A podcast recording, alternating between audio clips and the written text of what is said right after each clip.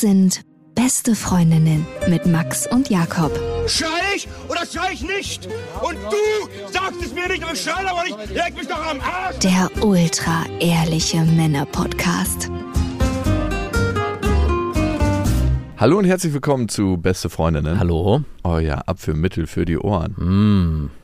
Hast du dich jemals gefragt, und wir haben schon viele Hörerinnen und Hörermails dazu bekommen, wie man schmerzfrei Schluss machen kann? Also, hey, der Typ oder die Frau, ich mag sie gerne und ich will sie nicht verletzen, aber ich merke, das funktioniert nicht zwischen uns beiden. Wie hast du Schluss gemacht? Ja, so eigentlich oft. Ja, ganz klar, straight, Ja, nicht immer ganz klar und straight. Pff, aber einmal würde ich gerne noch mit dir schlafen und deswegen halte ich es noch kurz zurück. Ja, also oft gab es noch diese Situation, dass ich gesagt habe, wenn ich jetzt mit ihr Schluss mache, dann habe ich auch erstmal keinen Sex mehr. Ähm, Das gab es bei dir. Ja, das gab schon. Das ist so Neediness 1000. Mm, auf jeden Aber kenne ich auch. so ein Also warmer, mir weicher Körper erzählen- liegt nicht neben mir mehr. kann mir keiner erzählen, dass es nicht generell so ein Thema ist. Spätherbst. Man sagt, ich kriege das hier noch irgendwie zum Monat durchgewuppt. Äh, vielleicht kaufe ich nochmal Blumen und dann wird es irgendwie auch ein bisschen besser und dann Also nur für den Sex zusammengeblieben. Nicht, für den, nicht nur für den Sex, fürs Gefühl allgemein. Also, So. kennst du das nicht, wenn man sich auch an eine Person gewöhnt hat, dass man denkt so, Ja. Also, Wie krass musst du dich an deine Frau gewöhnt haben? super krass. Schon allein deswegen kann man wahrscheinlich gar nicht Schluss machen, oder? Naja, also der Unterschied, das hatte ich auch schon mal gesagt, es geht ja nicht nur ums Gewöhnen, sondern wir haben uns ja auch eine Welt kreiert. Also die Welt mit unseren Kindern. Und an diese als, Welt hast du dich gewöhnt. Genau. Also es ist nicht nur eine Gewöhnung, sondern es ist ja wie ein neuer Lebensabschnitt, der losgelöst ist von meinem damaligen Leben.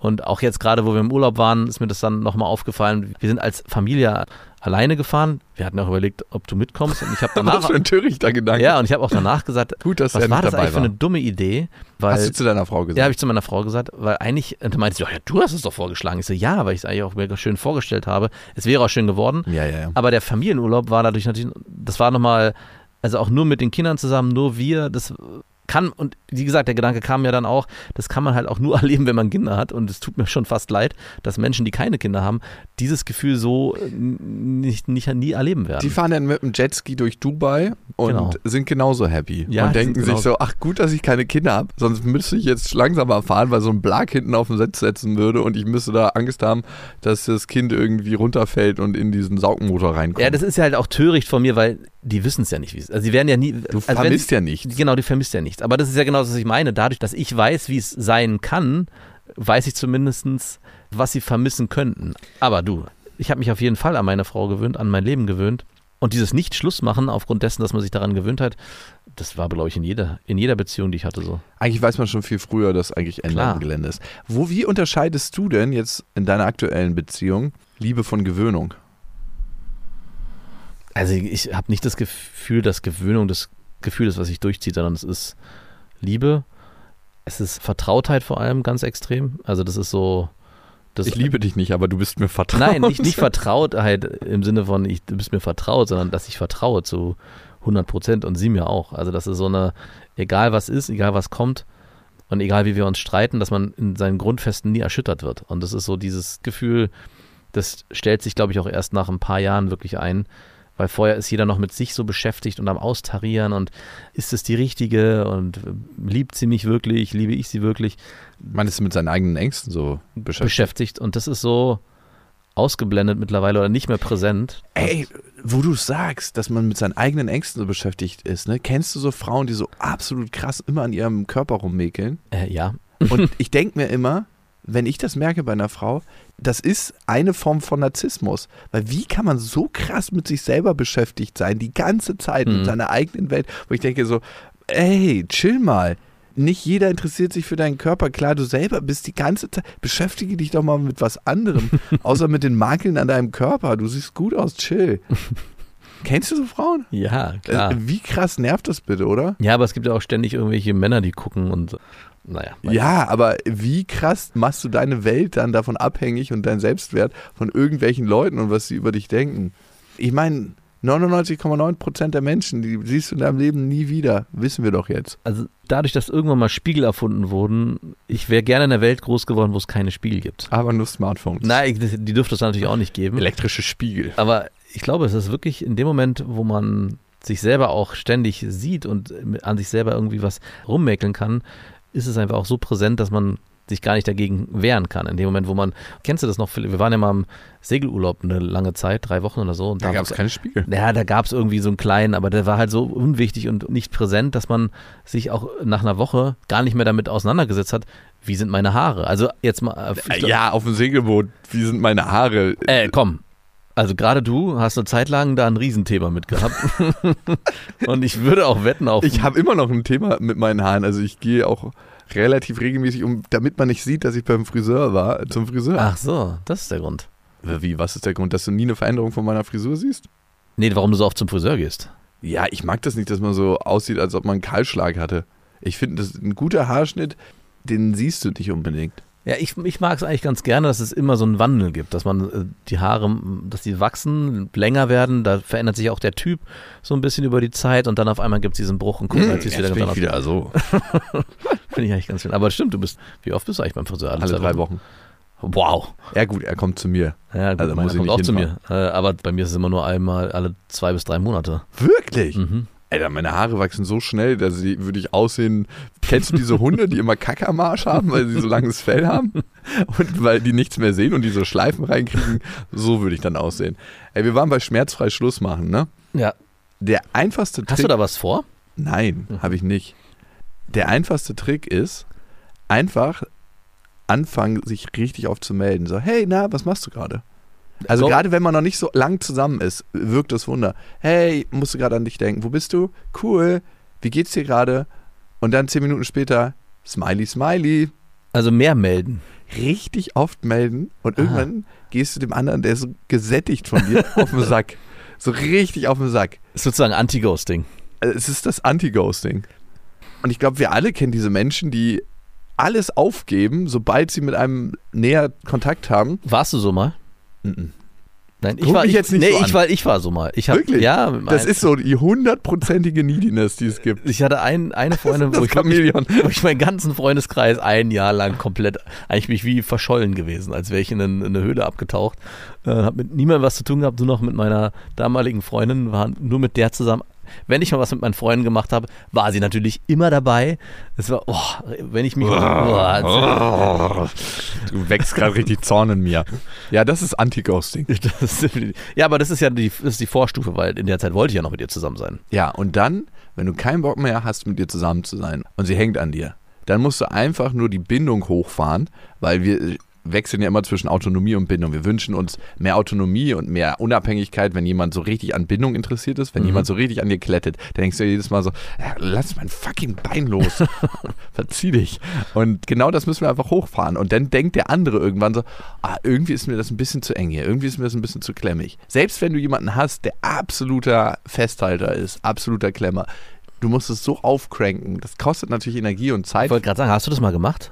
Mm-mm. Also ich. Aber in meiner Vorstellung funktioniert es Nee, hervorragend. also ich habe es, glaube ich, nicht bewusst so extrem gemacht, aber ich habe, glaube ich, schon mal eine Phase gehabt, wo ich gesagt habe, okay, ich muss jetzt mehr Zuneigung zeigen irgendwie, weil warum auch immer. Und das ist mir so irgendwann, als würdest du jeden Tag das gleiche Gericht essen und vor deiner, weiß ich, du hast, hast du mal richtig gepumpt und da Pute Ja. und Reis gefressen, jeden Tag. Genau. Nein. Dann kennst du es nicht, aber jeder, der das mal gemacht hat und irgendwie zwei Wochen lang durchgezogen hat, jeden Tag Pute Reis, trocken Pute Reis, nach einer Woche kommt so direkt, wenn du schon daran denkst, kommt schon Kotze hoch. Also das ist das Gefühl, es geht nicht. Ja, aber Und ich mein, genauso war das auch bei diesen Zuneigung zeigen, dass du mit jeder SMS, mit jedem Wort, was aus deinem Mund kam, das Gefühl hast, so, ich, ich kann eigentlich nicht mehr. Ich bin selbst übersättigt von meinem Scheiß, den ich hier gerade ab. war das mit deiner aktuellen Frau? Nein, das war nicht mit meiner aktuellen Frau. Das war mit, mit einer, mit der ich dann auch Schluss gemacht habe. Aber was davor, irgendwie scheint unterbewusst bei mir vorher so ein Gefühl aufgekommen zu sein, ich muss hier nochmal richtig viel investieren, vielleicht funktioniert es ja dann. Und habe sozusagen ganz bewusst die Anti-Ghosting-Methode gewählt. Du hast es in der Wüste regnen lassen. Oh, ey. Und es war furchtbar. Es war, aber, und das hat nicht dazu geführt, weil das widerspricht der Theorie, die wir gerade aufstellen. Die Frau hat sich total, fand es total schön. Ja, dann hast du es nicht genug aufgedreht. Also, du musst es wirklich wie ein Spiel sehen dann. Ich möchte dieser Person nicht wehtun, ich möchte einfach sie in meiner Aufmerksamkeit ertränken. Aber was machst du, wenn es nicht aufgeht? Weil das Endgame, ja, dann hast du ein Problem. weil das Endgame wäre ja ein Heiratsantrag. Ja, nee, das Endgame, ja doch. Das Endgame wäre so. Also richtig Nee, übertrieben. nee, du musst leider auch so Sachen machen, wie sie trifft sich mit ihren Freundinnen unerwartet auftauchen. hey, du hattest was vergessen, dein Schal zu Hause. Hey, es sind 20 Grad, ich brauche keinen Schal. ja, aber falls du einen Schal ich hatte brauchst, Sorge, dass dir kalt ich warte wird. draußen und lass dir Zeit, wenn du merkst, du möchtest nach Hause, ich warte draußen im Auto. Und hey, fühl dich frei, wenn ihr noch weiterziehen wollt, schreibt mir einfach eine kurze Nachricht. Ich warte dann davor. Ich möchte nicht, dass ihr in der Nacht irgendwie so allein nach Hause müsst. So musst du die ganze Zeit sein. Geht auch schon fast in die, in die Stalker. Übergriffigkeit. Und Ganz leicht. ganz, ganz ich leicht. warte draußen. Ich warte draußen. Hier, ich hab dir, ich guck mal, was ich gekauft habe. Ich habe ein Babyphone gekauft. Ein Babyphone? Ja, das kannst du hier lassen und ich bleib dann draußen im Auto und höre immer, Wenn was ist. dann Ich komme direkt, sofort, wenn was ist. Ey, vielleicht ist das Anti-Ghosting doch nicht die beste Methode zum Schluss machen. Außerdem viel zu anstrengend. Super Authentizität. Authentizität, hier sind wir wieder. Und warum sind wir nicht authentisch? Also, ich habe schon ein paar Mal nicht authentisch Schluss gemacht. Wie geht denn das? Einmal zum Beispiel habe ich gesagt, dass ich einfach merke, dass ich keine Zeit habe. Und das ist natürlich der größte Bullshit. Ich möchte einfach dich nicht zu meiner Priorität machen. Ist vielleicht verletzender. Also du hast es öfters gemacht. Du hast immer wieder wiederholt, nee, heute Abend habe ich keine Zeit. Ja, ich habe mich so langsam rausgestohlen Mhm. und habe dann nicht irgendwann klar gesagt, du, ich habe nicht keine Zeit, sondern ich habe keine Zeit für dich. Das habe ich bei Freundschaften gern angewandt, diese Methode. Ja? Bei Frauenbeziehungen habe ich mich das nicht Bei getraut. mir auch schon. Klar. Was? Als du so ein krass, jedes Wochenende feiern gehen wolltest, habe ich, Ja, sehr, habe ich sehr oft gesagt, ah nee, dieses Wochenende habe ich keine Zeit. Es ist auch die viel einfachere Ausrede, zu sagen, man hätte keine Zeit. Als, Ich ja, du nicht. kennst mich ja, ich hätte ja gar nicht locker gelassen. ich hätte gesagt, du, warum hast du? Also, was gibt's denn Wichtiges? Ach, du hast eine Familie. Ja, gut, das kann man schlecht Kannst du absagen. danach noch vorbeikommen oder es gibt dann tausend eventuell Oh. so richtig nervig. Was, was gibt es eigentlich Schlimmeres als Freunde oder Bekannte, die tausendmal nachparken und pieken, um irgendwie eine Möglichkeit zu schaffen, dass man dann doch vorbeikommt, obwohl man eigentlich zumindest für einen selbst augenscheinlich klipp und klar gesagt hat, hey, ich will nicht. Mit dem Satz, ich habe keine Zeit. Okay, maximal authentisch. Maximal authentisch. Also du hast gesagt, du hast keine Zeit, du hast es aber nur einmal. Nee, nee, ich habe öfter das gesagt.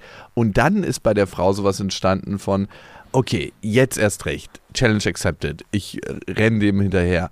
Und irgendwann musste ich dann klar auf den Tisch packen, du, ich habe nicht nur keine Zeit, sondern speziell eigentlich, ich fühl's nicht. Ich fühl's nicht, dass wir zusammen sind oder zusammenkommen könnten noch enger. Ich merke einfach, das passt nicht.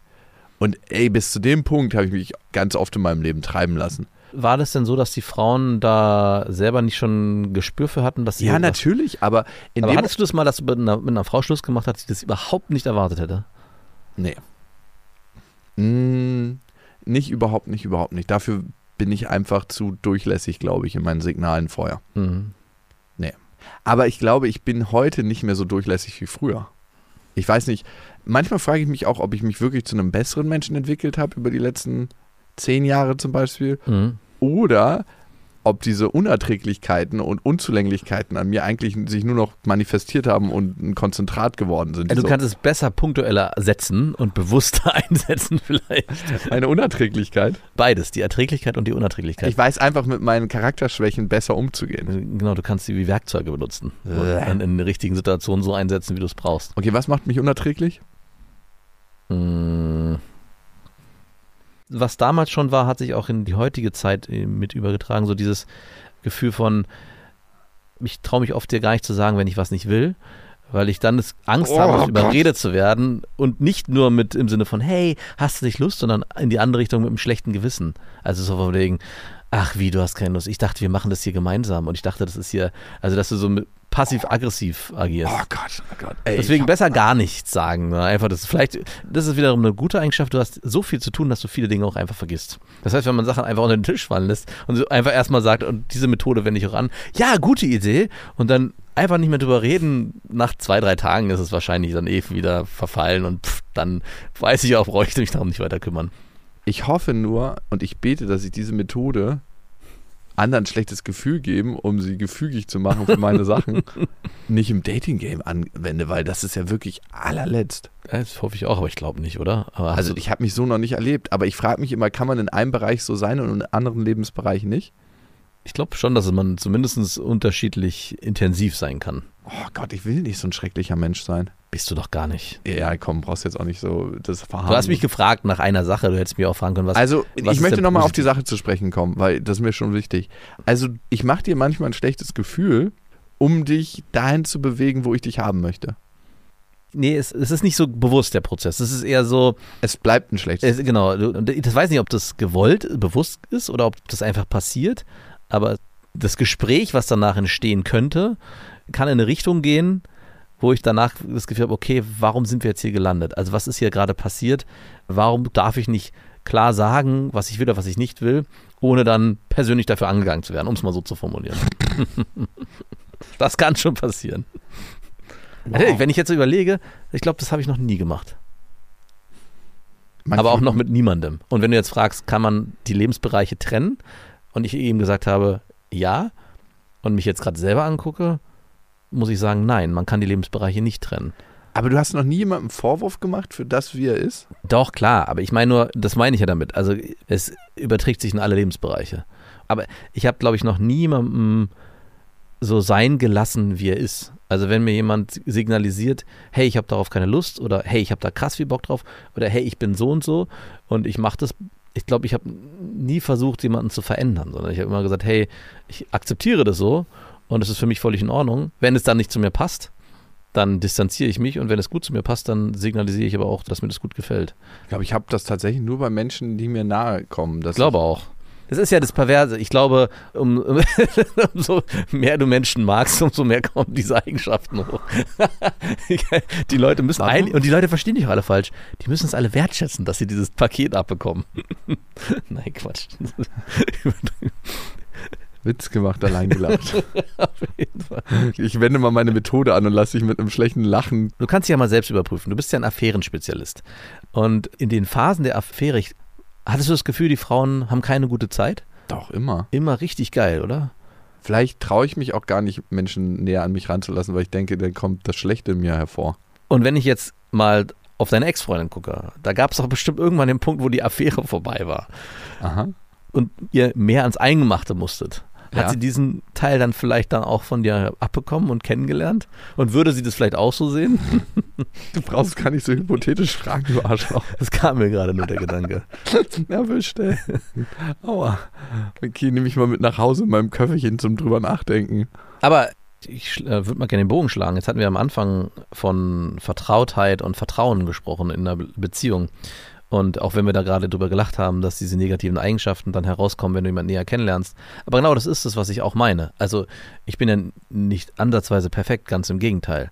Und auch meine Frau hat natürlich Eigenschaften, wo ich mir denke, Ich ey, warum? gerade, du redest jetzt über mich, aber nein. Nein, also den Bogen wollte ich gleich schlagen. Das heißt also, sich so zu zeigen, wie man wirklich ist, mit seinen positiven und auch mit seinen negativen Eigenschaften und trotzdem angenommen zu werden dafür, das ist die Vertrautheit und dieses Vertrauen, von der ich am Anfang gesprochen habe. Und ich glaube, das ist auch, was eine Beziehung ausmacht und extrem wichtig ist. Und das würde ich dir auch wünschen, dass du dahin kommst. Das ist ja auch nicht verwerflich, dass du so bist und dass du diese negativen Eigenschaften hast. Jeder hat die. Es ist nur wichtig, dass du mit denen auch ankommst und ankommen darfst, der andere dich versteht, ihr vielleicht auch Reibungspunkte habt, aber dann aktiv daran arbeitet und weiterkommt. Ja, ich weiß manchmal nicht, wenn mich ein Verhalten von jemandem richtig stresst, ne? Mhm. Wie kann ich das so formulieren, dass er kein schlechtes Gefühl kriegt? Also, wenn jemand zum Beispiel extrem unpünktlich ist, ne? Ja. Wie kann ich das ansprechen, ohne dass er dabei ein negatives Gefühl bekommt? Ist es wichtig, dass du das so ansprichst, dass du dabei kein negatives Gefühl bekommst? Naja, ich möchte ja nicht sein Verhalten dadurch verändern, dass er ein schlechtes Gefühl bekommt. Also, was du mir gerade angekreidet hast, ich möchte es neutral formulieren, was du gerade über mein Verhalten berichtet hast. Ich möchte nicht bei irgendjemandem ein schlechtes Gefühl erzeugen, damit er das macht, was ich möchte. Aber hat Weil das, das ist ja irgendwie so, das ist ja wirklich manipulativ. aber hat das eklig. bei dir ein schlechtes Gefühl ausgelöst, dass ich das angesprochen habe? was? Na, dass ich das benannt habe, was mich an dir stört. Ja, schon. Also ich möchte so eigentlich nicht sein. Aber, Aber da- äh, jetzt war ist auch wieder okay. Genau. Ich glaube, es ist ganz wichtig, dass es bei dem anderen ein negatives Gefühl auslöst. Um für sich selber eine, eine Klarheit zu finden und zu formulieren, dass der andere auch genau weiß, was ein. Also, wie soll denn der andere herausfinden, wenn man nicht formuliert, was einen stört, sondern immer nur drum rumtänzelt. Ich glaube, bei sich bleiben da ist Genau. das Wichtige. Also, was ich noch mehr machen kann, ist nicht zu sagen, du bist, ne, Mhm. sondern du, ich brauche einfach eine Verlässlichkeit. Also, du weißt, ich hasse Unpünktlichkeit. ja, sprach der, der Bin ich unpünktlich? Nein, aber du bist überhaupt nicht unpünktlich. Du bist in letzter Zeit jemand, der öfters mal Termine verpeilt, so komplett. So gänzlich so. Und es ist auch, es ist noch nie so gewesen, das glaube ich ist ein Gefühl, was du bei mir kennst, dass ich manchmal Angst habe, kurz davor, als ich überlege, dir zu schreiben, ob du an den Termin denkst. So wie ich dir früher So wie ich mir früher geschrieben habe, was ist passiert? Dass ich jetzt schon an den Punkt gekommen bin, dass ich darüber nachdenke, dich Du bist darauf mein Gehirn geworden. Ja, dass ich da, dich darauf hinzuweisen. Dass, gerade gestern hatten wir, glaube ich, einen Termin, wo ich kurz überlegt habe, schreibe ich dir? Ach nein, das hat er auf dem Schirm. Und bis zum letzten Moment war ich mir nicht sicher, ob du auftauchst. Und dann bist du aber aufgetaucht. Von Das daher. ist ja wieder ein Oh Gott, oh Gott. Ja, ich glaube, bei sich zu bleiben, ohne irgendwie zu dem anderen zu stark zu gehen, zu sagen zum Beispiel, ich brauche für mich Pünktlichkeit, ich plane mein Leben so und so und für mich ist es wichtig, dass jemand pünktlich ist. Und wenn er nicht pünktlich ist, möchte ich mit ihm eigentlich keine Zeit verbringen. Gibt es da eine Schwelle? Also sind es fünf Minuten, sind es zehn Minuten, ist es eine Minute? Ist es eine Häufigkeit, die eintreten muss? Ich bin heute für eine Viertelstunde zu spät gekommen. Deswegen Ja, das macht ja mal nichts. Also Achso, bei mir mal nicht, aber wenn das immer konstant ist, wenn jemand konstant 30 Minuten zu spät ist, Mhm. Dann das ist dann die, ist es dann die Häufigkeit? ja, klar, ist die Häufigkeit. Ab und zu mal zu spät kommt, Okay. ist nicht so schlimm. Aber wenn jemand immer 30 Minuten zu spät ist, Äh, Du, es gibt Menschen, ich glaube, bei denen ist sogar einmal schon einmal zu viel. Ja, das ist bei mir nicht. Ich bin nicht so krass drauf fokussiert, aber wenn jemand konstant zu spät ist, das geht nicht bei mir. Und das andere hatte ich mal mit einer Ex-Freundin. Die war super krass in der Öffentlichkeit, dass sie sich nicht umarmen wollte in der Öffentlichkeit so richtig. Und ich habe jedes Mal war es so, als ob jemand einen Speer durch meine Brust wirft. Ich habe sie dann so umarmt und sie hat einfach so die Arme schlaff am Körper runterhängen lassen. Ich dachte mir so, ey, willst du mich verarschen? Und ich habe es jedes Mal so richtig als Schmerz empfunden. War das so, dass einer, der von außen drauf geguckt hätte, gedacht hätte, du machst, du vergehst dich hier gerade an einer fremden Person? Es war so ein bisschen so, als ob ich so ein guter, bester Freund bin, der eigentlich Oh. körperlich mehr will und die Frau so einfach nur so dasteht und sagt okay. Also ein guter bester Freund, der so genau so einen Moment ausnutzt, weiß ich nicht, keine Ahnung. Ich freue mich so. ja, genau. Oh, guck mal, was ich gerade geschafft habe. Bumm. Oder, ach, das tut mir wirklich leid für dich, dass du heute, keine Ahnung, dass deine Und die Uni Arme so ein bisschen zu weit um den Körper, dass man sie so die Brustkanten berührt, so auf der anderen Seite. Also nicht die Frau anfassen, sondern eigentlich selber sich in den Arm packen und richtig zudrücken. Genau. Und ich habe überhaupt kein Problem damit, mich in der Öffentlichkeit zu umarmen und so. Mir ist das auch nicht wichtig, ob andere Leute dabei ein komisches Gefühl kriegen oder nicht, weil ich glaube, man wird eh nicht so beobachtet, wie man immer denkt. Überhaupt nicht. Andere Leute interessieren sich nicht für einen. Überhaupt nicht. Und ich habe jedes Mal das als Zurückweisung genommen, so dass sie mich eigentlich nicht meint und nicht mag. Mhm. Und irgendwann habe ich gecheckt, dass das gar nicht so viel mit mir zu tun hat. Also klar, könnte es auch zu 100 Prozent, ich habe sie mal dann darauf angesprochen, es kann auch zu 100 Prozent was mit mir zu tun haben, aber ihr ist es einfach unangenehm, weil sie denkt, andere Menschen beobachten einen und es ist ihr immer schon unangenehm gewesen. Ist das ein Frauenthema oder ist das ein generelles Thema? Nee, das haben manche Menschen. Aber ich habe, wenn du es jetzt so beschreibst, ich habe das öfters bei Frauen, dass die sagen, Könnte es daran liegen, dass du ein bisschen gebiased bist und mehr mit Frauen zusammen bist? Also nur so eine, aber naja, aber überleg, also ich, keine Ahnung, äh, wenn ich so zurückgucke bei Freunden, was man auch für Sachen gemacht hat, denen war meistens egal, ob wie jemand, äh, wie jemand guckt, ob man mal irgendwie nackt aus der Sauna rausrennt und draußen rumrennt. Das kann was Sozialisiertes sein, ne? dass Frauen eher für ihr Äußeres bewertet werden. Aber das überträgt sich Ja, auf die auf Lebensbereiche. alles. Ah, nee, es ist wie Milch im Kaffee. genau, dass man in allen Dingen immer perfekt sein will nach außen und bloß nicht den Anschein erwecken will, man hätte einen Fehler oder man hätte was falsch gemacht oder man sei zu spät gekommen. Also ich muss gerade daran denken, dass meine Frau da ganz extrem ist, dass bei vielen Dingen, wo ich sage, ey, ist doch scheißegal, was die Nachbarn denken oder was die anderen denken.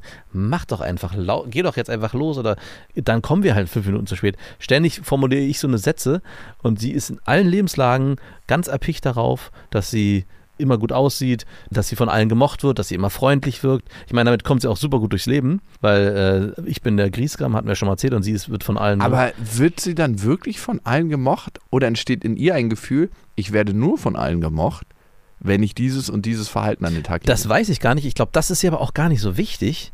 Es ist ihr vor allem wichtig, dass ihre Erscheinung und dass sie so wahrgenommen wird. Und Ja, da geht es das- gar nicht so sehr ums Mögen, sondern es geht um, ihr macht es ein gutes Gefühl aber ich glaube nicht, dass es ihr wichtig ist, dass die anderen sie wirklich mögen. Das ist so ein, so ein Widerspruch, den ich auch nicht verstehe, weil, also wenn wir darüber reden, ist es auch so, dass, sie- dass sie so sagt, ja, nee, eigentlich ist es mir egal, was sie denken, wenn wir unter uns sind, aber in dem Moment möchte ich trotzdem nicht irgendwie aussehen oder wirken äh, oder sein wie jemand, der halt nicht Aber es kann ihr nicht egal sein. Nee, egal ist es hier nicht. Ich glaube, es hat nicht die Tiefe, die du da gerade reininterpretieren willst. Aber kann natürlich sein, weiß ich nicht. Also jemand, der so angepasst lebt, es ist ja eine Form von Anpassung Mhm. an eine antizipierte Etikette. Genau. Der wird ziemlich sicher ein Thema damit haben, mit seinem Wert, den er sich zuschreibt, weil Selbstwert hat ja immer was damit zu tun, welche Werte setze ich für mich selber ne? Mhm. und muss ich irgendwas dafür tun, um gemocht zu werden oder werde ich meiner Selbstwillen gemocht? Oder eben nicht gemocht. Oder eben nicht gemocht. Und dann ist es auch egal. Mhm. Oder dann ist das auch in Ordnung. Es ist nicht egal. Wir sind soziale Wesen und Ja. wir leben einfach in Gemeinschaften. Das darf man mal nicht vergessen. Wenn irgendjemand sagt, scheiß darauf, was andere Menschen über dich denken, was ich vor 20 Minuten gesagt habe, dann lügt er.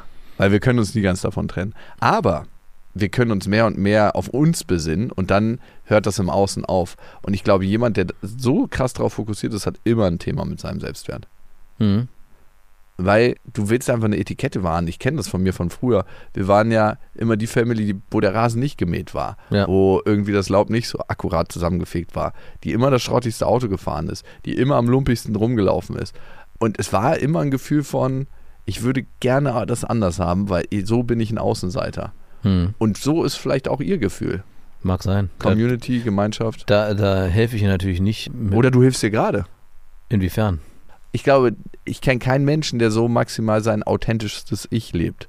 Also egal, ob ich dich kritisiere dafür, wenn du hier reingeschlürft kommst, Mhm. du würdest einen Fuck geben und nächstes Mal hier wieder reingeschlürft kommen, obwohl mir das ein Gefühl gibt von, ah, Max ist nicht motiviert. Max ist nicht motiviert, der zieht das nicht durch. Und äh, trotzdem würdest du hier reingeschlürft kommen. Was unsere Freundschaft im Kern ausmacht, ist, du kreierst einen Raum, wir kreieren zusammen einen Raum, wo ich wirklich ich sein kann. Also manchmal habe ich das Gefühl, so richtig man selbst sein kann man ja eigentlich nur in seinen eigenen Gedanken. Ja. Also wenn ich zum Beispiel Bock auf Sex mit deiner Mutter hätte. Manchen könnte man das, ja, ne? Mhm. Stell dir vor irgendwas und ihr turnt mich an. Ich weiß nicht was. Irgendwie, dass ich so emotional so runtergezogen würde. Ja. Das turnt mich irgendwie krass an und da spannt sich direkt meine Hosen. Das ist ja der Sadist in dir. Nee, Masochist ist es ja. Das kannst du eigentlich nicht sagen, ne? Aber ich hätte immer das Gefühl, ich könnte dir das sagen, ganz easy. Mhm. Also alles darf ausgesprochen werden. Auch wenn ich Bock hätte auf Sex mit einer Frau. Also ich meine, ich würde es ja nicht machen oder sie würde es auch nicht machen und du hättest ja auch keinen Bock drauf. Aber ich hätte kein Problem damit, dir das zu sagen. Ja. Also auch wenn es ein nicht schöner Gedanke ist. Nein. Aber weißt du, was ich meine? Ja, ja, klar. Hast du auch das Gefühl bei mir? Aber nein, hast du nicht. Nein, habe ich nicht. Was? In unserer Beziehung ja, das schon.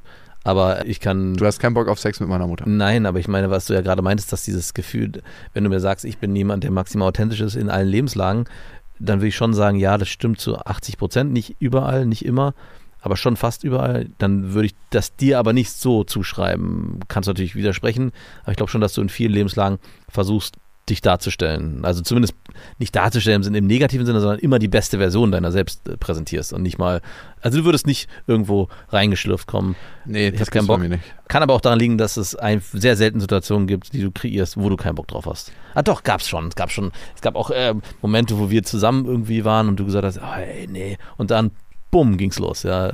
Ja, Wenn wir beide so wären wie ich, in dem Moment, ja, das wäre nicht gut gewesen. Na, ich habe auch auf die meisten Situationen Bock. Ne? Ich weiß ja manchmal hinter der Bühne auf Tour. Ne? Wir gehen übrigens wieder auf Tour. Ähm, wir sind auf Tour im April. Ne? In ganz, ganz vielen Städten. Einige sind auch schon ausverkauft. Hannover ist ausverkauft. Köln ist ausverkauft. Die heißt Punani Power, die Tour. Ich glaube, es wird sehr, sehr lustig. Es wird anders und wir freuen uns, euch da zu sehen. Bestefreundin.de gibt es die Tickets. Und wir haben ja manchmal Backstage die Situation, dass du sagst: Oh Mann, heute habe ich echt keinen Bock. Hm. Und ich freue mich dann immer so. Ich bin irgendwie so richtig so, es ist wie eine Energiespritze, die in meinen Körper Wenn ich mich wird. nicht freue. Nee, Ah. wenn eine Show ansteht. Ich Aber- bin dann immer so, jawohl. Aber kennst du das, wenn jemand anders keinen Bock hast, hat, dass sich das selber Ja, motiviert? bei dir motiviert mich das immer. Ja, Weil ich mir denke so, stimmt. ein bisschen mehr Bock als Max habe ich immer. Ach fuck, das ist, ich brauche auch jemanden. Ich Ja, das- müsste jemand haben, der Ja, unmotiviert doch, ich, so ich, ich kenne das in anderen Lebensbereichen, auch damals beim Segeltraining. Jetzt, wo du es gerade sagst, gab es immer jemanden, der noch weniger Lust hatte. Und es hat einen dann selber mehr motiviert. Ist ganz komisch, warum das passiert. Dass man, wenn man dann auch dann der Erste war, man hat sich auch direkt gut gefühlt. Guck mal, wie was das für ein Schlafsack ist. Der hat keinen Bock, der kommt zu spät zum Frühstück. Ich dagegen, der auch keine Lust hat, aber immer noch mehr als er. Mittlerweile fühle ich mich gar nicht so schlecht.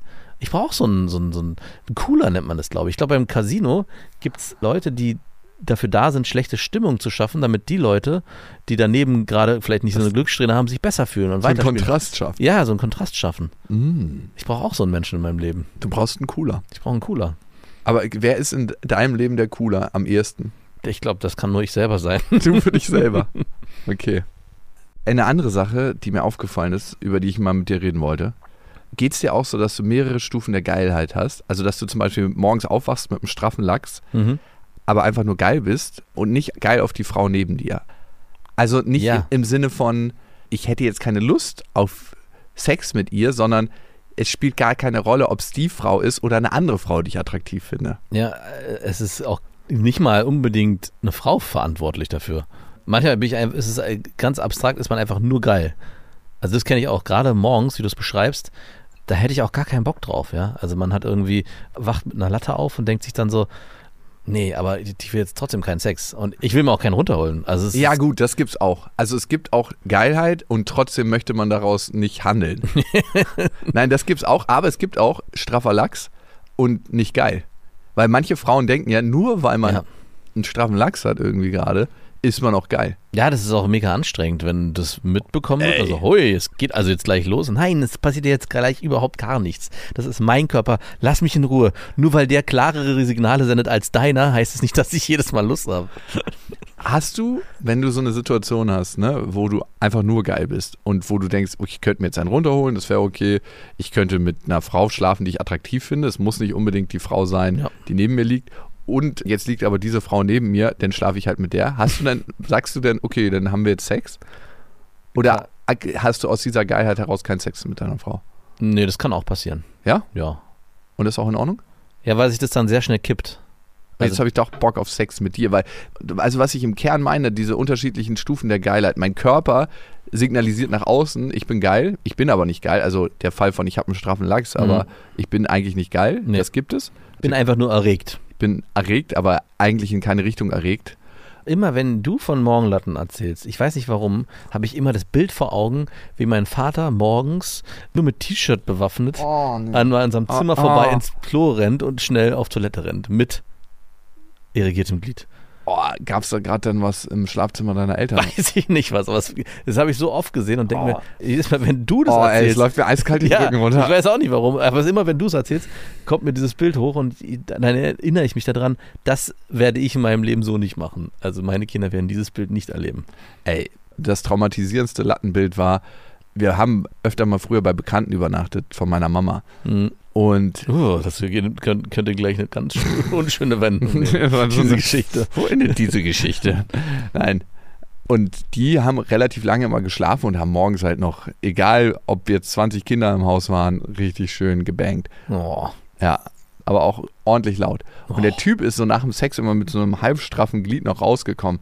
Und der war so ein recht zierlicher, dünner, hagerer Mann, ist immer nackt aus dem Schlafzimmer gekommen und er hatte wirklich ohne Scheiß einen Lachs, der ihm gefühlt bis zum Knie ging. Weil er war schon noch immer so ein bisschen Naja. Restblut drin. Aber das war so ein, so ein, wir hätten als Kinder uns diese Schlange nehmen können und, und so den Kopf so als Schlange zum drauf reiten. Ja, nehmen. damit schöne Rollenspiele machen können. Also Puppentheater. Wirklich, wenn er gestolpert wäre, hätte er wahrscheinlich, wäre von diesem Lachs aufgefangen worden, so als so Stützbügel. Es war wirklich ein Dreibeiner. Ein klassischer Dreibeiner. Und ich habe als kleiner Junge immer gedacht, so, alter Schwede, das sind Penisse, wenn sie ausgewachsen sind. Das ist ja unglaublich. Und das war wirklich so, also man, man will den auch mit Kinderhänden nicht in äh, beide Nein. Hände. Aber das war so ein Lachs, den gefühlt könnte ich den als erwachsener Mann immer noch in zwei Hände nehmen und so hochheben, wie so ein, so ein Fisch beim Markt, so ein riesiges Ding. Und das hat So mich flatsch. traumatisiert. Und das ist auch eine Stufe der Geil. Nein, das ist keine Keine Stufe. Stufe der Geilheit. Ich frage mich halt immer, ne, was du gesagt hast, wenn man neben einer Frau liegt und einfach nur geil ist, aber nicht geil auf die Person, Sondern ja, es ist auch okay, wenn ich mit dir Sex habe, aber es, ich hätte auch mit einer anderen Person Sex. Sagst du das dann? Nein! Ist es dann okay, mit der Frau Sex zu haben? Ja, hast du sonst das Gefühl, du gehst mit ihr fremd oder was? Nein, aber ich möchte ja schon, und diese Geilheit gibt es auch, dass du nur auf die Person geil bist gerade, Ja. mit der du gerade zu tun hast. Ne? Das ist ja die hauptsächliche Geilheit. Die sollte auch am meisten Vorhanden. vorhanden sein und Ja. nicht die andere. Aber die andere gibt es auch, klar. Die andere ist, eigentlich wollte ich vor einem Monat Schluss machen, aber ich habe irgendwie noch Bock auf Sex. ich habe gerade was Wildes geträumt und du hast nicht stattgefunden. Ich frage mich immer, darf man das dann trotzdem? Ich denke ja, ich denke, da spricht nichts dagegen. Danke. Du musst, es- du musst es ja auch nicht verraten. Also es ist ja auch eine Frage, wie ehrlich willst du sein? Bist du jemand, der dann direkt auch das so ausformuliert und sagt, hey, du, hier ist gerade was in meiner Hose passiert, das hat aber nichts mit dir zu tun. Wollen wir trotzdem miteinander schlafen? Ich glaube, dann würde es auch nicht. Das klingt, als ob jemand irgendwie sich eingepinkelt hat. was ist denn? Meine ein Inkontinenz Spruch im Altersheim. Problematisch wäre, wenn es bestehen bleibt. Also wenn die Geilheit nicht entsteht wegen deiner Affäre, Freundin oder was auch immer, der Person, die neben dir liegt, sondern wegen was anderem oder einfach nur so und du dann mit der Frau dich näherst und damit ihr, ihr dann miteinander schlaft, aber sich dann nicht auf sie überträgt, sondern es bleibt einfach ein stoischer, mechanischer Akt. Aber ganz ehrlich, dann will man ja auch nicht mit der Frau schlafen, wenn sie sich nicht über, auf sie überträgt. Das meine ich ja. Also wenn das so bleiben würde, dann sollte man sich Gedanken machen, was hier gerade passiert. Also warum will man dann mit der Person überhaupt noch schlafen? Was geht in einem vor? Ja, ist es nicht dann auch vielleicht Zeit fürs Anti-Ghosting? Oder ist es eine Methode des Anti-Ghostings? Ja. Die letzte Form. Sex, obwohl man keinen Sex haben will. So viel und so oft, wie man will. Also sie will, du nicht. Nicht, dass wir hier ein Problem Okay, okay, okay. Check. Aber dass du dich dazu zwingen musst, ja, das könnte auch was sein, dass man sich dazu zwingen muss. Ich hatte das bei meiner Ex-Freundin, meiner langen Affäre damals, äh, langen Beziehung damals. Die war sexsüchtig und da war es am Ende so, dass ich oft ran musste, obwohl ich eigentlich gar nicht mehr wollte. Klingt wie ein Job. Das war wirklich wie ein Job, ey. Aber hast du dann hochgekriegt? das war das Problem, ja, aber nicht so richtig. Es war am Anfang So schwierig. schlaffes- Und das, zu was hat das geführt? Dass sie sich noch mehr Mühe gegeben hat. Und es gab noch mehr Sex. Also es war so irgendwie so anti und Hat die ihre Anerkennung und Wertschätzung und Bestätigung über Sex sich geholt? Also sie hat gesagt, ihr Vater sei sexsüchtig und sie hat es von ihm. Dieser Satz ist einmal gefallen. Sozialisiert oder Ich es nicht. Aber ich, ich habe den auch so gehört und dachte so, was, was ist hier gerade Hab ich passiert? gerade richtig gehört. Ich dachte, ist es vererbbar oder was passiert hier gerade? Wow. Ey. Du glaubst du, man kann Anziehung zu jemandem spüren, den man richtig unsympathisch findet? Ja, klar. Und jeder Mann würde, oder? ja, jeder, jeder Mann würde jetzt eigentlich sagen, ja, easy. Das ist doch. Aber bei Frauen höre ich das differenzierter. Ganz oft sagen Frauen, nee, sie müssen denjenigen sympathisch finden, sonst können sie ihn nicht anziehen finden. Und als Mann ist so, ja, easy, natürlich. Das hat, beide, das hat überhaupt nichts miteinander zu tun. Ich kann es klar trennen. Aber wirklich mal, oder? Ja, es kann sogar, kann sogar wieder umschlagen in eine Form, dass man den, in eine Geilheit, dass man Ja, genau. Dass man jemanden, der richtig unangenehm ist, Mhm. Also ich hatte das auch schon öfter bei Frauen, dass ich dachte so, du hast so eine richtig unangenehme Art. Aber nicht, wenn die so assi werden und so Geschichten erzählen, wie sie finden alle anderen Menschen hässlich und auch hässliche Menschen machen mir Ah, unangenehm. auch, ah, kann auch mal. Ja, darf auch mal dabei sein. Mhm. Es gibt ja so Frauen, die geben Sachen von sich, wo du dir einfach nur an den Kopf fest, wo Ja. du so richtiges Stehvermögen brauchst, um das durchzuhalten. Einfach so, so, ach Gott, das hat sie jetzt nicht gesagt. So. Das sind für mich richtige Abtörner. Das kann ich meistens nicht durchziehen. Aber es gibt Frauen, die einfach so eine unsympathische Art haben. Mhm. Und das kann wiederum ziemlich geil machen. Mhm. Aber es wäre nicht für eine Beziehung für mich erträglich. Nein. Auch eine Form der Arroganz, die so richtig Ja, widerlich ist. Das ist aber was anderes, finde ich so. Das ist so, jo, gib mir noch eine Stunde, dann bist du runter von einem hohen Ross. ja, stimmt, hast recht. Das ist so, ja, Challenge accepted. Also ich habe irgendwann mal was mit einer Frau zu tun gehabt, die hat so richtig einfach über Psychologen abgewettert. Also die Ja, ganze da hat sie bei dir natürlich, äh, Ja, also wirklich, da hat sie eine ganz alte Wunde aufgemacht. Da dachte ich mir so, so bitte nicht. Nee, das hat mich überhaupt nicht gestresst. Ich dachte so, ja, wenn du meinst. Aber ich wusste schon, aus welchem Rohr diese Frau bläst und hat sich dann gelegt. Gibt einfach welche. Die bauen so ein Schutzschild um sich Mhm. rum. Um. ich hatte mit einer, was die extrem negativ war und immer über alles gemeckert hat. Oh und so. nee, das ist aber Ja, genau. äh, Überhaupt nichts Schönes und Angenehmes, aber Es hat dich trotzdem geil gemacht. ja, es hat mich irgendwie Nein. geil gemacht. Doch. Und äh, der Sex war auch gut. aber warum Sie hat all die- ihren Frust dann im Sex. Ja, gut, wenn es so ein Wutsex Ja, ja, genau. ist. Ja, okay. Kannst Das hat sich schon angedeutet. Ich dachte so, okay, irgendwo muss die Energie doch hin, die hier die ganze Zeit aus dem Mund entfleucht. Diese, da muss es doch irgendwas Positives. genau, ich stopfe dir das Maul. aber hast du Versöhnungsex oder ist das gar nichts für dich? Aber ich bin kein Fan von Versöhnungsex, nein.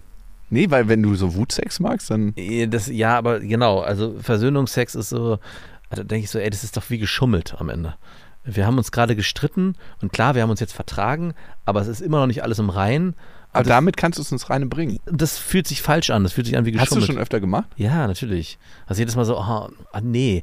Ich will dich eigentlich nicht küssen. Nee, und das, wir haben uns gerade krass gestritten. Warum wollen wir denn jetzt miteinander Äh. schlafen? Ja, ach so, als ob es so ein Weg oder so ein Mittel wäre, so ein Pflaster, was man Ja, genau, so am Ende so. Ja, und jetzt, nachdem wir uns vertragen haben, bitte. Weil du dann in dem Moment das Klischee lebst. Genau, und ich, es ist ja auch nicht so, dass man dann der Ärger direkt verflogen ist. Der bleibt ja noch bestehen. Also zumindest bei mir. Ich bin keiner, der nachtragend ist, aber in dem Moment so bleibt es schon noch eine Stunde oder so in mir drin und, war, und arbeitet dann noch. Und dann direkt, Sex ist so der einfache Weg raus. Also das fand ich, vielleicht bin ich auch deswegen verstört, wenn man eine Frau hat, die sich streitet, um dann Versöhnungsex haben zu wollen. Oh, nee. Ey, ganz Ja. ehrlich, es gibt so Frauen, die sind so richtige kleine Barkeeperinnen und die müssen immer wieder so kleine Zorndrinks zusammenmischen. Genau. Damit sie ein stärkeres Gefühl erleben. Ja. Es geht denen ja um diese Irritation dann im Streit, um den Test hält er auch zu mir Mhm. und dann um dieses Gefühl der Versöhnung zu erleben. Eigentlich brauchen die auf Streitbasis starke Gefühle. Und das ist ein Cocktail, der nicht lange funktionieren Und du kann. musst mit diesen Frauen dann auch schlafen, weil wenn du es nicht tust, ist die Abweisung, führt dann zu noch mehr Stress und noch mehr Ja, Streit. bis, bis du dich wieder richtig mit denen versöhnst. Ja. Und das geht fast nur über den Sex. Hatte ich ganz, ganz selten, ist gar nichts für mich. Aber ich kann schon sagen, dass ab und zu Sex, wenn man sich gestritten hat, sehr, sehr cool Aber sein ist es dann so ein, so ein Blümchensex so und so mit bisschen da ist auch ab und zu noch ein bisschen und- Wut dabei. Ah, okay. Na dann, okay. Aber ich, was ich nicht mag, ist dieser krasse Blümchensex, wir lieben uns. Nein. Und, oh, Ah. Nicht nach ganz, Streit. ganz zart und vielleicht fließt hier noch eine Träne oder. Oh. Nee. Ist so schön, dass wir zusammen sind. ich liebe dich. Liebst ich liebe mich dich auch? Ich liebe dich. Ich liebe dich nicht mehr. so ein Sex ist das. Ja. Du hast gerade gesagt, dass du so eine Stimmung eine Stunde so nach dir ziehst, noch wenn du einen Streit hattest. Mhm. Würdest du sagen, du bist ein nachtragender Mensch? Nein, überhaupt nicht. Wirklich nicht? Ja gut, äh, sonst könntest du mit mir keine Zeit verbringen, aber Nee, leider nicht. Manchmal würde ich mir wünschen, dass ich es wäre, weil bei mir nach, weiß nicht, einem Tag eigentlich schon wieder alles verflogen ist. Der ganze Ärger ist aber weg. ist doch gut. Ja, natürlich ist es gut, aber es ist, also es gibt, gab in meinem Leben noch nichts, wo jemand sich so, also selbst wenn jemand mich krass verletzt hat, war das dann innerhalb kürzester Zeit so, ja, okay, ist ja auch wieder in Ordnung. So. Aber es ist gut, weil was Menschen, glaube ich, haben, die sehr, sehr nachtragend sind, ist einmal das Gefühl, irgendwie können sie noch nicht verzeihen und deswegen müssen sie irgendwie so eine innerliche Grenze bewahren Mhm. und eigentlich wollen sie das Gefühl nicht an sich ranlassen, was da entstanden ist in einem Streit. Das zweite ist, was man sich eigentlich bewusst machen muss, wir tragen dann das Gefühl uns selber. Ne? In dem Moment, wo ich nachtragend bin und immer noch diesen Groll gegen diesen anderen Menschen habe, trage ich ja dieses Gefühl in mir. Ja, Das genau. ist ja das Krasse. Eigentlich will man das ja gar ja, nicht. genau. Man gibt dem Energie der ganzen Situation und man hat vor allem ein negatives Gefühl, was man mit sich rumschleppt. Ja. Für Tage. Es gibt ja Menschen, die sind so zwei, drei Tage am Stück eingeschnappt. Die Ja, gibt's ja. Ja, wo man sich so denkt, so, wow, zwei, drei Tage am Stück willst du einfach nur Scheiße. Also das ist bei meiner Frau zum Beispiel nicht so krass, aber die ist zum Beispiel länger nachtragend. Die kann Wirklich? schon mal einen ganzen Tag danach noch nach so leicht. Das kriege ich nicht so direkt mit, weil ich bei mir ist ja alles wieder gut. Und wenn ich dann irgendwie, keine Ahnung, frage, hey, wollen wir noch, dann kriege ich nur so ein patziges Nö. Und dann ist ah, okay, es ist noch nicht vorbei.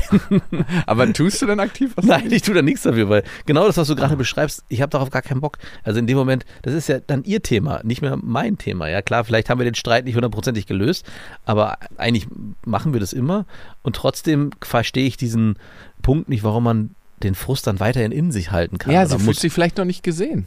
Mit Sicherheit nicht, nein. Nein, und dafür ist Versöhnungsex gut. Ja, Dafür- und genau, das ist, vielleicht liegt es auch daran, dass ich dann, Da müsstest du mal, mal zugreifen, weil dann hast du diese Nähe, weil Streit ist ja auch oft, ganz oft ein Vermissen von Nähe und Kontakt. Mhm. Deswegen streitet man sich, dass man das Gefühl kriegt, ja, okay, äh, wir sind schon nicht verbunden, dann verbinden wir uns über den Streit, ist ja auch eine Form der Aufmerksamkeit. ist das, was du und deine Ex-Freundin lange gelebt haben, oder?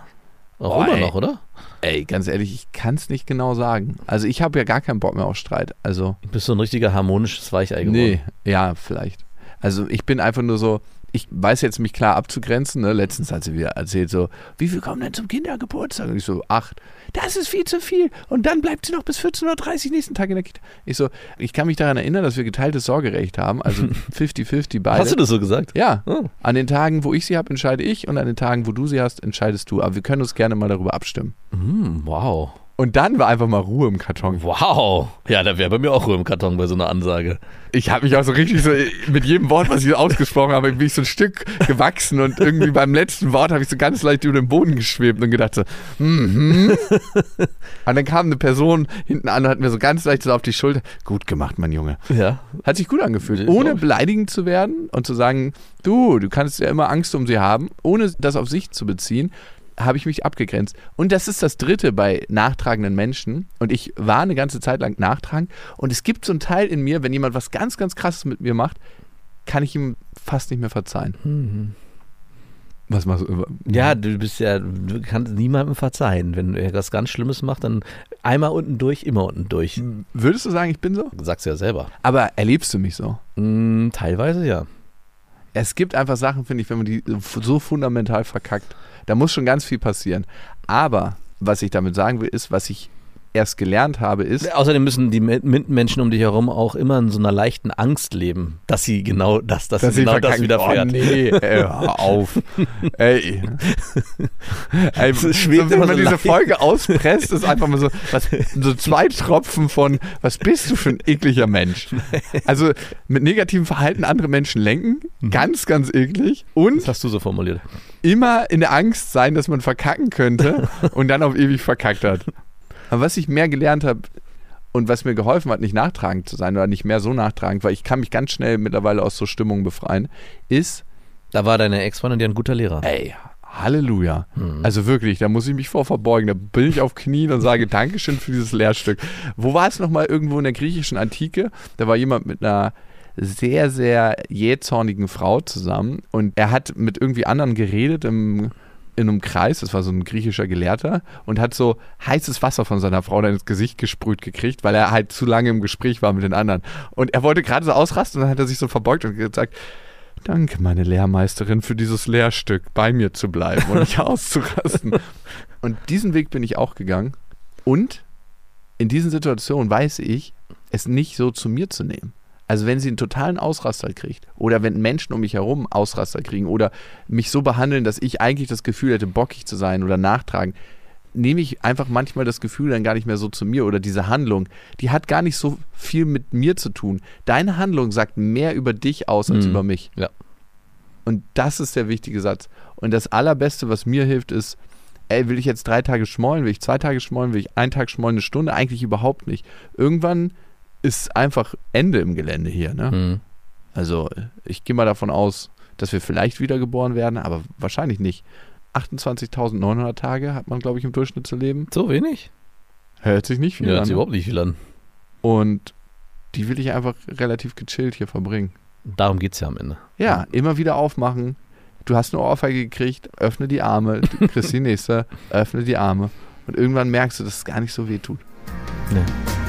Das waren Beste Freundinnen mit Max und Jakob. Jetzt auf iTunes, Spotify, Soundcloud, dieser YouTube und in deinen schmutzigen Gedanken.